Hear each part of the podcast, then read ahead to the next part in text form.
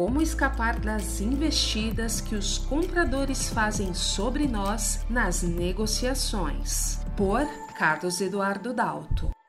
Nós sabemos que durante uma negociação, muitos compradores partem para ataque com falas às vezes maldosas, insultos dos mais diversos possíveis, ou logo no começo da negociação vão logo perguntando o preço de um determinado produto. Muitos deles acabam por omitindo ou dissimulando informações quando nós questionamos para entender um pouco mais sobre os nossos clientes e conseguir posicionar corretamente o produto. Já tem alguns que dizem que estão satisfeitos, outros tentam colocar um desequilíbrio, provocar um desequilíbrio emocional no consultor, dizem que não tem tempo e por aí vão todas as desculpas para que a gente não consiga cumprir as etapas de negociação e a gente não consiga efetivamente vender. Mas o que nós podemos fazer e como nós podemos evitar esses tropeços durante a negociação? Quando nós negociamos, a gente lança mão de uma série de ferramentas e meios para alcançar os objetivos que nós planejamos. Por analogia, é como se fôssemos preenchendo uma lacuna que separa o vendedor do comprador.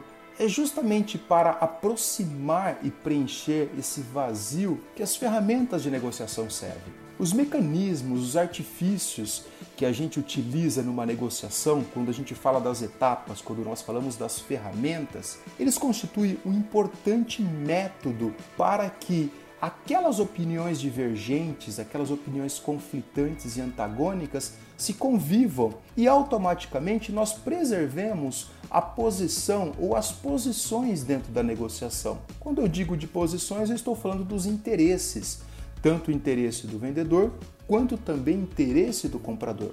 Estabelecer um rito para a negociação é a maneira mais inteligente de você chegar a um acordo sem que para isso tenha ou passe por aqueles percalços que eu falei no começo, sem que para isso eu precise de imposição ou qualquer outro tipo de estratagema na negociação. Quando nós dominamos esse rito, essas técnicas, a gente consegue lidar muito mais satisfatoriamente com aquele produtor, aquele cliente que é arredio, que é arisco e que incisivamente nos ataca. Quando nós dominamos essas ferramentas, a gente sabe reagir diante dessas táticas que os compradores visam nos desestabilizar. A gente consegue entender de maneira muito mais precisa estes movimentos das outras partes, os comportamentos, os desejos e também conduzir a negociação de forma a alcançar o objetivo. Ou seja, quando nós compreendemos que uma negociação acontece segundo um conjunto de etapas e que essas etapas elas estão íntima e dinamicamente relacionadas e que cada uma delas dispõe de um arsenal de técnicas, conceitos e posicionamentos, nós minimizamos sensivelmente a possibilidade daqueles dissabores diante das investidas de quem está do outro lado. Nós atingimos com mais facilidade, com menos esforço e muito menos dispêndio de recursos os nossos resultados que nós objetivamos na negociação. Ou seja, se nós queremos compreender as formas de agir, as técnicas de cada um dos momentos da negociação, nós vamos conseguir trabalhar diante destas investidas. A gente melhora a nossa performance ao compreender o processo, ao compreender as técnicas e ao compreender as ferramentas que nós podemos usar em cada um dos momentos. E o contrário também é verdadeiro.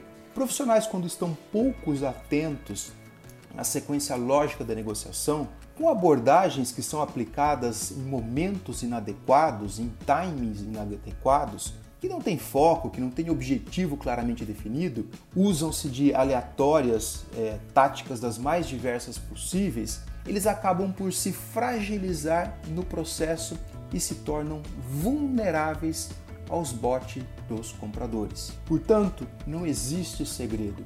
Existem técnicas, existe ferramenta e toda negociação ela tem um rito, um conjunto de processos e de etapas que nos faz chegar melhor ao resultado. E não se esqueça, negocie para valer o seu suor, negocie para valer o seu trabalho, negocie para valer.